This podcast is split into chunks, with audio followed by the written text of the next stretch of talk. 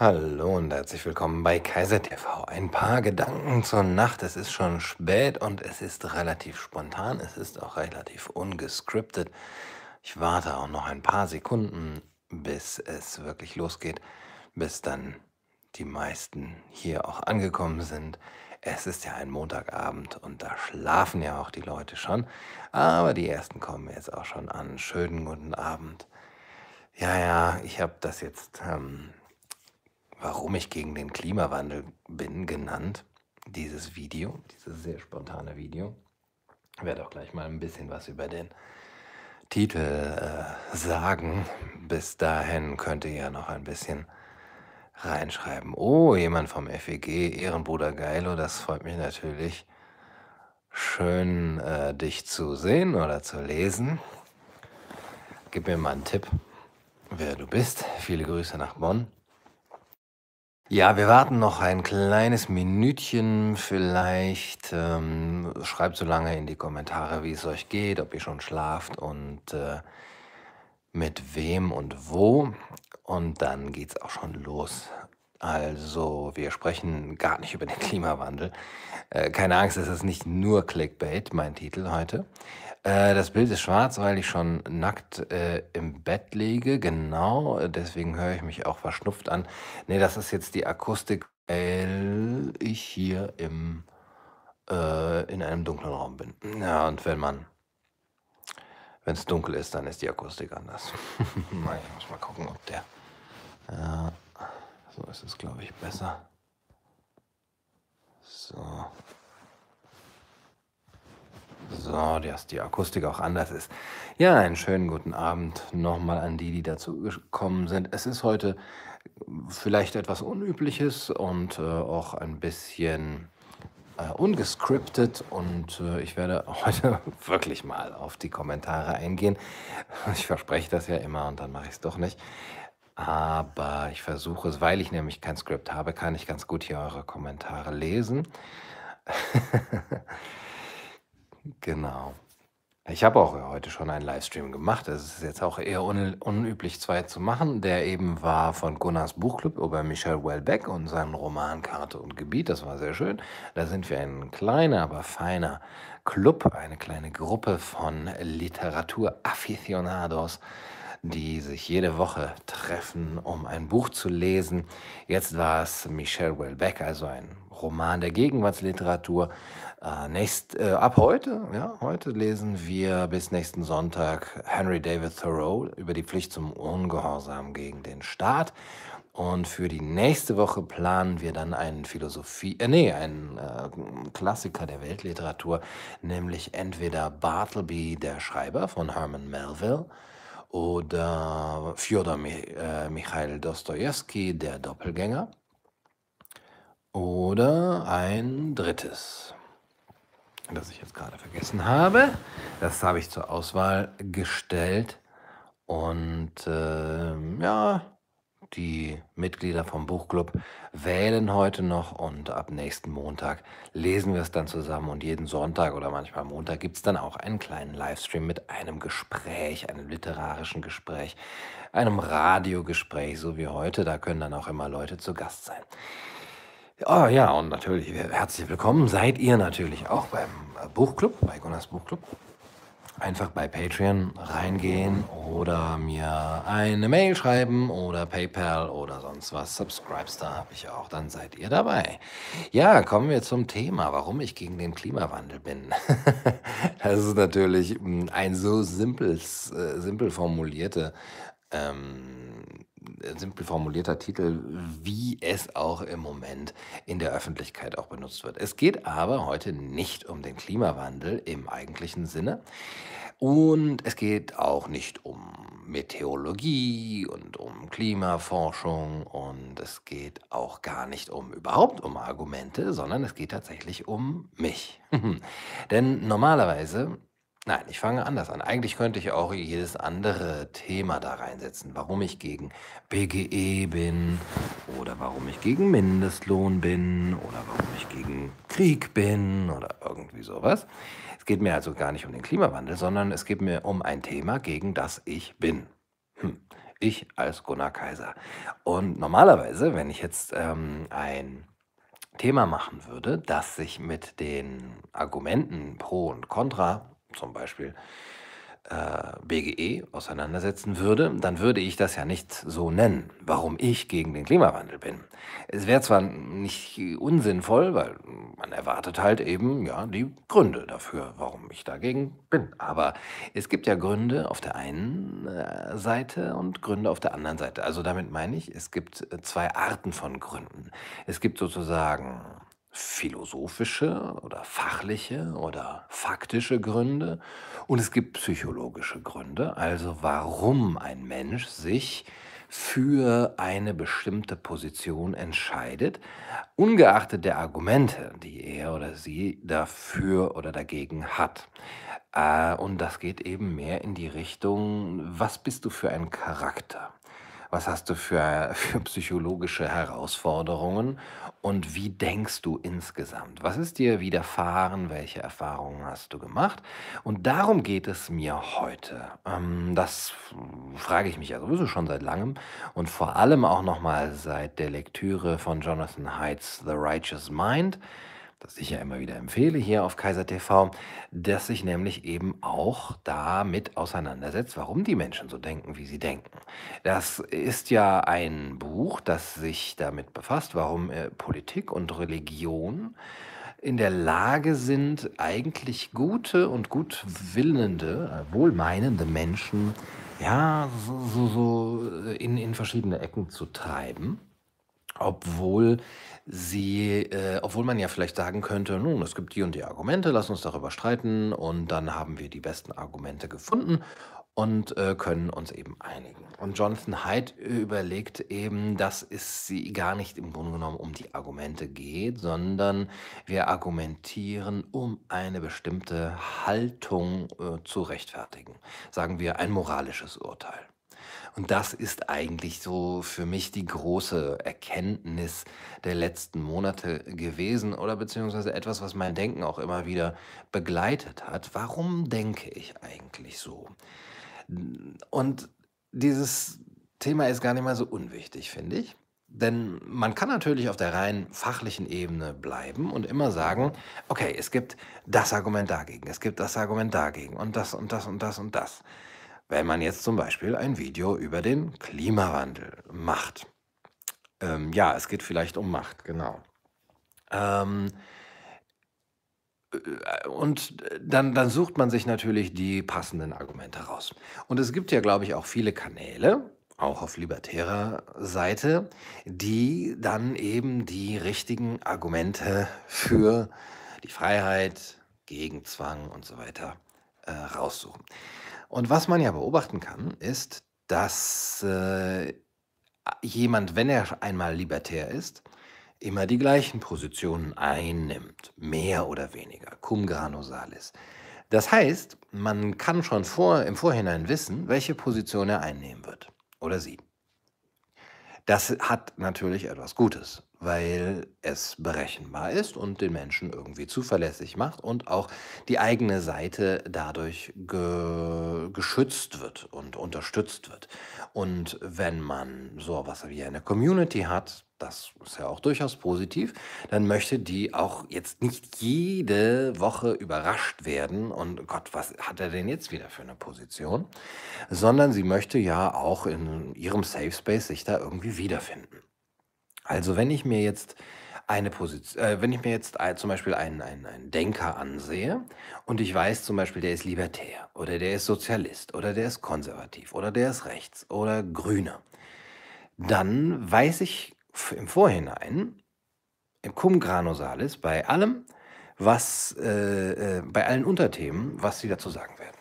Und jeder, der mich kennt, ups, muss ich hier, jetzt ist mir das Handy hingefallen, jeder, der mich kennt oder, oder weiß, ah, denkt ungefähr so, der wird wissen, was ich zu dem BGE sage oder was ich zu dem Klimawandel sage oder was ich zum Mindestlohn sage oder was ich zur Schulpflicht sagen werde, was meine Position ist. Das bedeutet aber auch, dass alles, was jetzt kommt zu allen möglichen Themen, es ja keine Überraschungen geben kann. Es sei denn, ich mache halt einen krassen äh, Wechsel. Oh, 2 Euro, Yori Kidoyo. Vielen, vielen Dank für den klimagemachten Menschen, weil der wird natürlich direkt für die CO2, CO2 äh, Steuer ausgegeben. Nein, heute gibt es kein Bild, weil es schon dunkel ist hier. Ich, hab, ähm, ich möchte ein bisschen Strom sparen, CO2, Eisbären, ihr wisst Bescheid. Hauptsache, ihr unterstützt mich gut. Ist eine Radiosendung. Ja, das bedeutet, äh, es gibt eigentlich keine Überraschungen. Wenn ich Charles Krüger einschalte, dann weiß ich genau, wenn er jetzt etwas zu dem und dem Thema sagen wird, was er da sagen wird.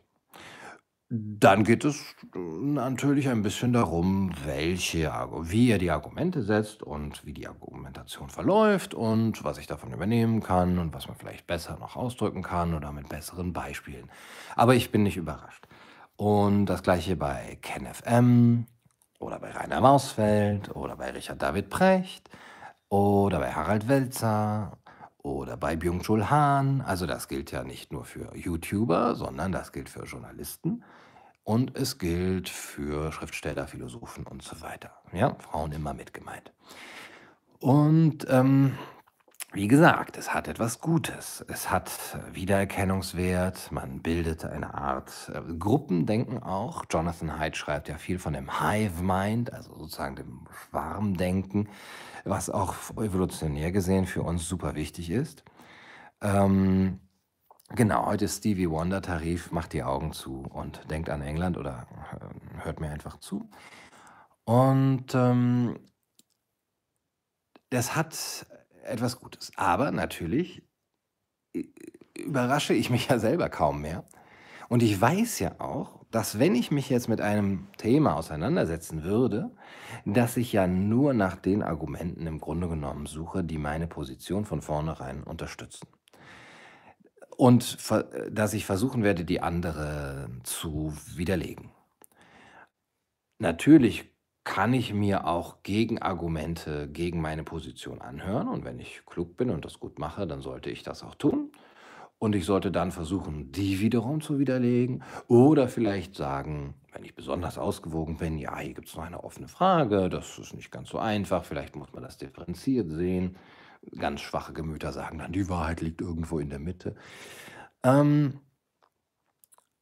aber lenkt mich nicht ab mit eurem Chat. Achso, doch, ich habe ja versprochen, weiterhin drauf zu gucken.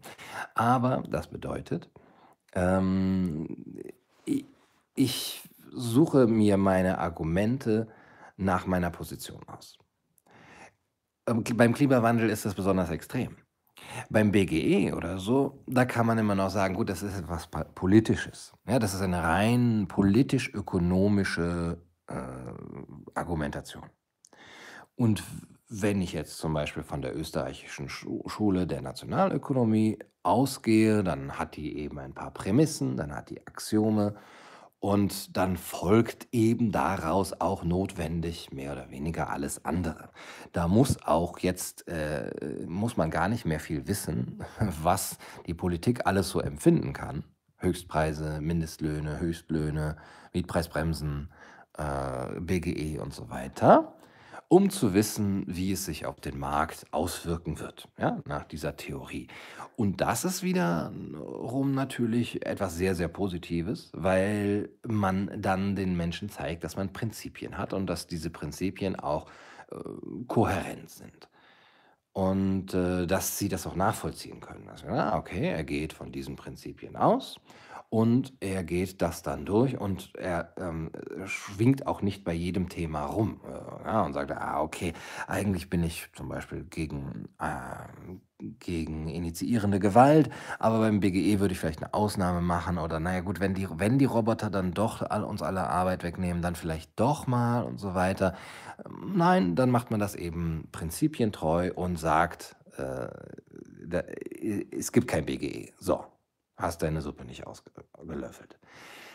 Und dann kann man immer noch sagen, okay, wie finde ich denn jetzt aber doch Argumente gegen diese Theorie, dass die durch die Mechanisierung und die Automatisierung und die Digitalisierung und die Computerisierung und die Roboterisierung die Jobs äh, dann eben alle wegfallen und die Menschen dort dann als nutzlose Klasse auf der Straße sitzen werden. Ich will ja kein BGE ausschütten, weil ich ja gegen Machtstrukturen bin gegen den Staat und weil ich eben wirtschaftswissenschaftliche Argumente dagegen habe. Was muss ich jetzt also für Argumente finden, um dieses, diesen Einwand zu entkräften?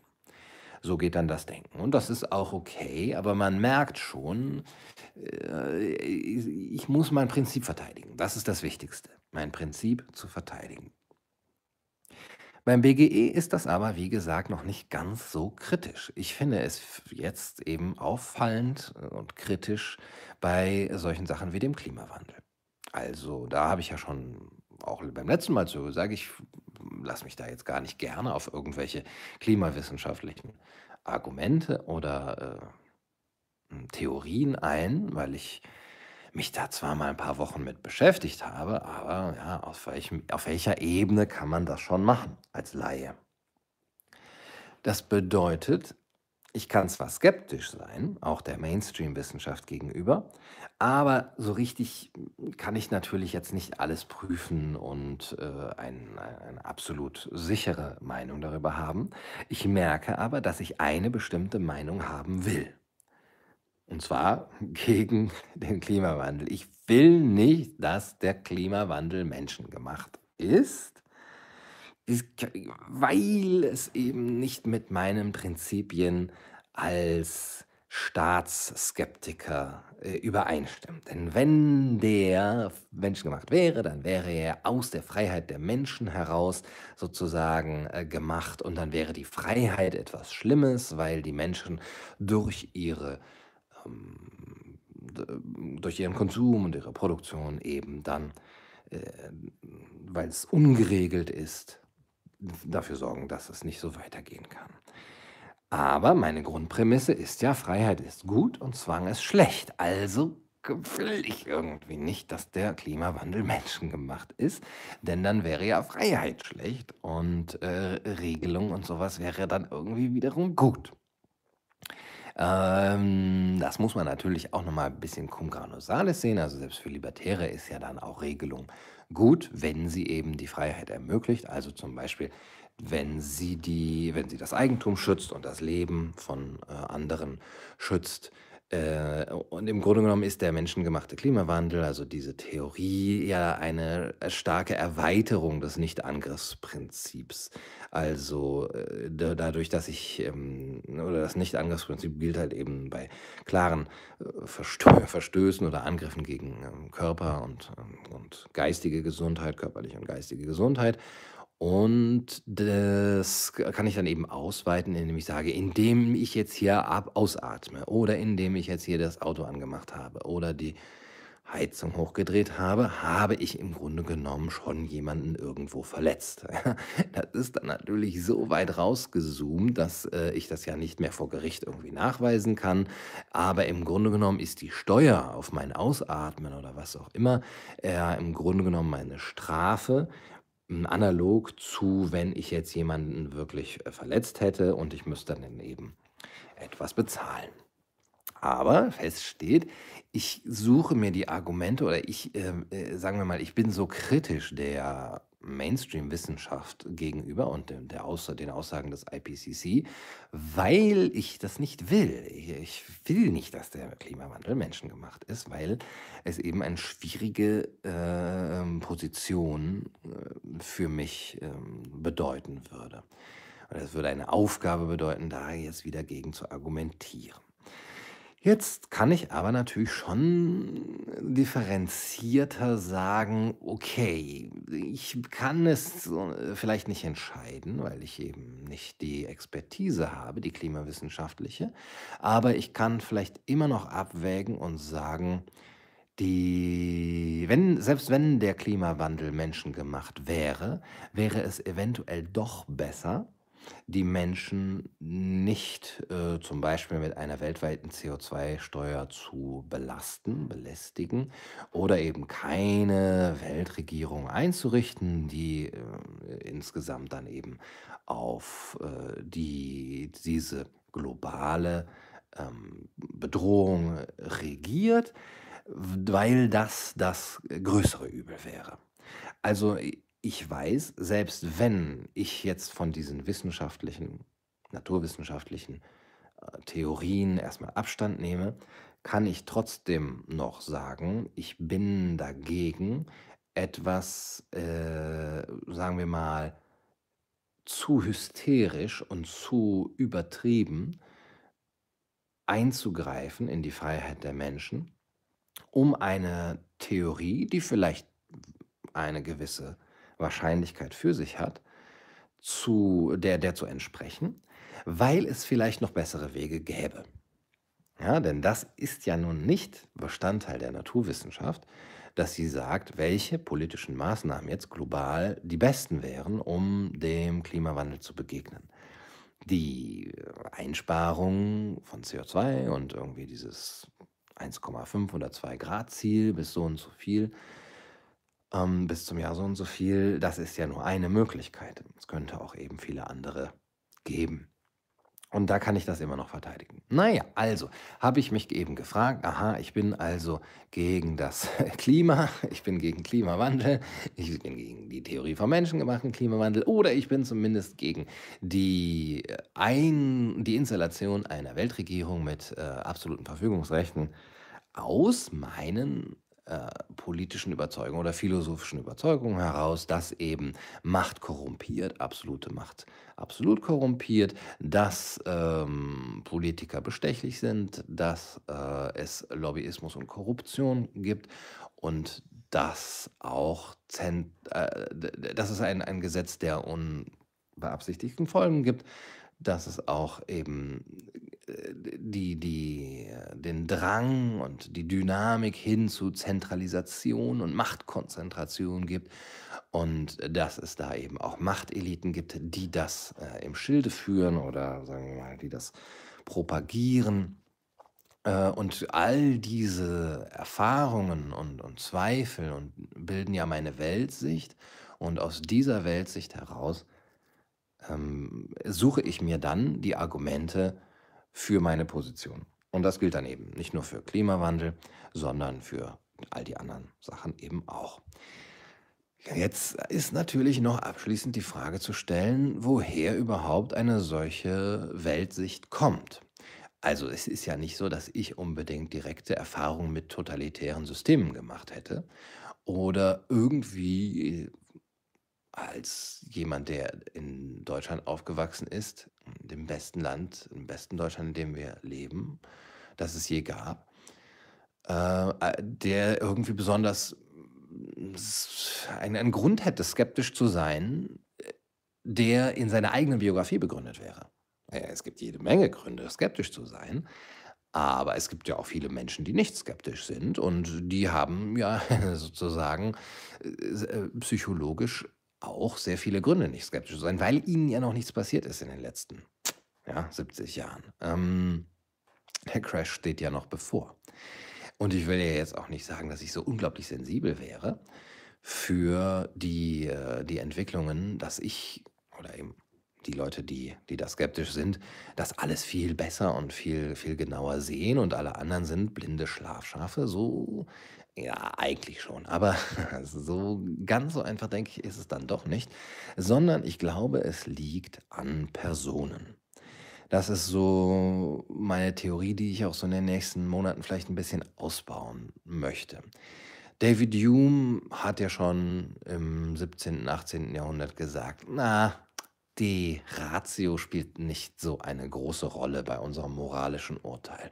Wenn wir uns fragen, welche Handlung gut und welche böse ist, dann ist das nicht äh, eine Entscheidung unserer Vernunft, sondern die Emotion hat da längst schon ihre Entscheidung getroffen. Das moralische Gefühl, Sympathy, hat äh, da schon uns eine Richtschnur gegeben und die Vernunft ist im Grunde genommen diejenige, die gehorcht und die dann vielleicht noch ein bisschen beschränken kann und ausgleichen kann, aber und das ist dann die Theorie von Haidt und auch von anderen, sie ist diejenige, die die Rechtfertigung findet für das, was wir sowieso äh, sagen wollen, denken, meinen und eben halt unterbewusst fühlen. Die Vernunft ist der Reiter auf dem Elefanten, aber das Gefühl ist der Elefant und der Elefant geht, wohin er will.